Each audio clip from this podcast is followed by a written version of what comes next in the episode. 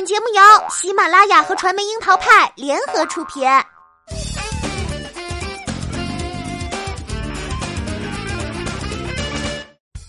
樱桃砍八卦，八卦也要正能量。Hello，大家好，我是小樱桃调儿。《陈情令》八月十四号宣告收官，金光瑶悲情下线，来西尘伤心自闭，温宁离开魏无羡团队自主创业。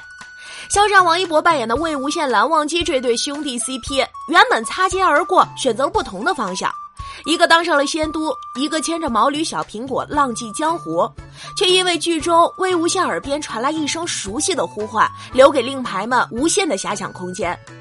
泪中带笑的结局，也算得上是近年来要么虐到肝肠寸断，要么甜到齁死个人的安定套路里难得的小清新了。万万没想到，导演安排的意外却远不止这一点。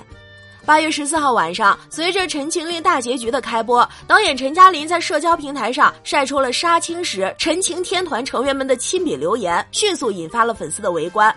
而没想到的是，原本以为是别情依依的温馨场面。画风却因为各位神仙小哥哥们的字迹开始越跑越偏。肖战、王一博这两个同样出身男团的高颜值偶像，因为这部改编自大 IP《魔道祖师》的古偶剧，首度有了交集。一个邪魅俊俏，一个清冷自持，角色设定天然互补，又有那么几分相似，自带 CP 感。剧内令牌们热议望线 CP 的兄弟感情成分。剧外也常常为两个小哥哥在片场小学鸡似的打闹而捧腹大笑。之前肖战曾打趣说，王一博虽然比他小六岁，可自己得尊称他一句前辈。王一博初二时就参加街舞大赛，成为练习生。作为 UNIQ 组合舞担的他，业务水平没得说，身上似乎安装了一台超强功率的发电机，站上舞台就热力四射。只是小小年纪就出道，也给王一博留下了课堂的遗憾。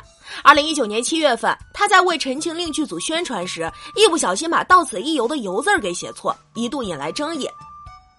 而此次《陈情令》导演陈嘉林晒出的主创留言中，有一张一笔一画写得十分认真，言辞语气也十分谦虚的，看上去和王一博的字迹十分相似，只是把一直以来的“以”给写错了。于是看热闹不嫌事儿大的粉丝在陈导的社交平台上留言，撺掇他曝光这家伙。有的则快言快语的直接盖章，说这是我家酷盖无疑。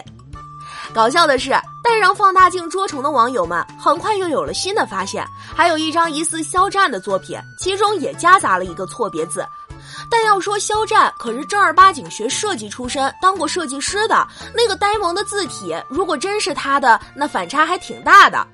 真的是肖战所写的吗？铁粉们迅速翻出了证据。第一，肖战总是称《陈情令》为阿令，语气与字条上的相似。不过这个说法也并不算实锤，毕竟在这个剧组里，很多人都这么叫他。于是大家开始寻找肖战往年的署名真迹，这么一看，字迹确实还有点像。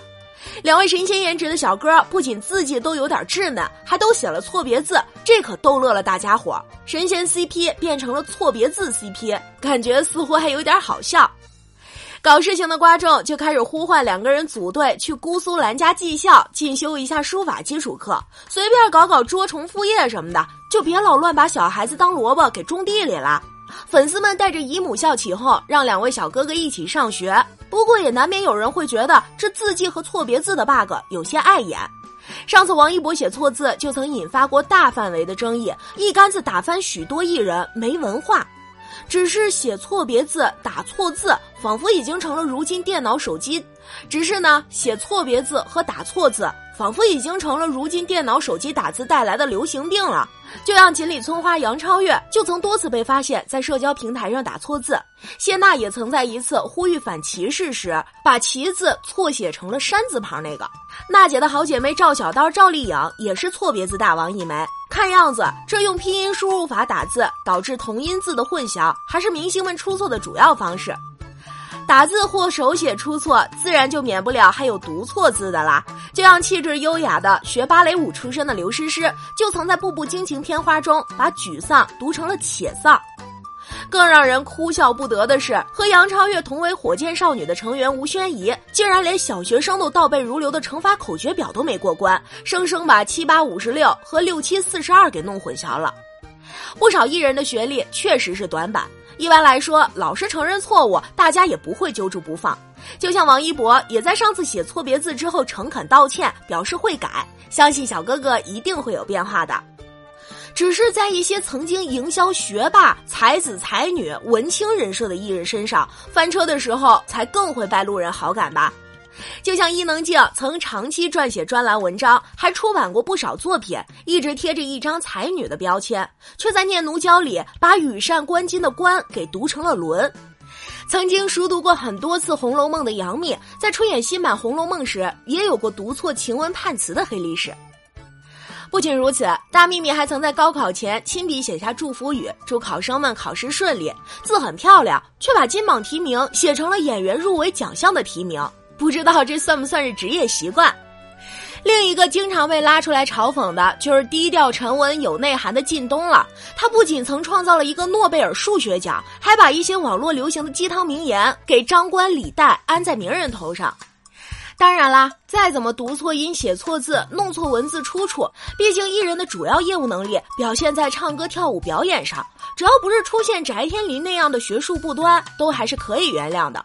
除此之外，好像更多的人把关注点会放在艺人的字迹上，“字如其人”这种说法流传已久，很多高颜值的艺人写的字却歪歪扭扭、潦草马虎，未免反差也太大了。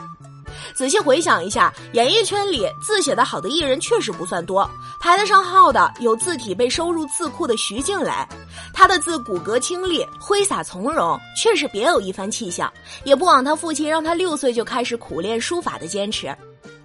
和徐静蕾的童子功不同，孙俪算是半道出家。她拜在书法家童衍芳先生的门下，技艺还是颇为显著的。无独有偶，井柏然的字体也曾入选字库。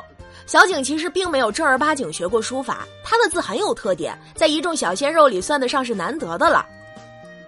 最近凭借《长安十二时辰》和《这就是街舞》燃爆夏天的四字弟弟，不仅从小就是成绩优异，一手字那也是相当可以。虽说是网络时代，需要手写的时候越来越少，可一手好字始终是加分项。不少抱着明星梦的年轻人都还曾经苦练过签名。当艺人的颜值屡屡成为话题焦点的节奏引领者时，调儿觉得偶然让他们的字迹学历上上热搜，也未尝不是一件好事儿。虽说保持在线的颜值和身材也是艺人敬业的一个表现，但是时光总会带走青春美貌，要持续能够创作出过硬的作品，内涵才是真正的核心竞争力。从这个意义上来说，提醒艺人多读书、多学习才艺，也许是对他们最深沉的爱了。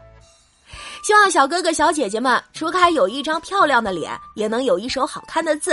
毕竟都说见字如面，无论智能科技如何变，手写的情谊总会格外的暖心吧。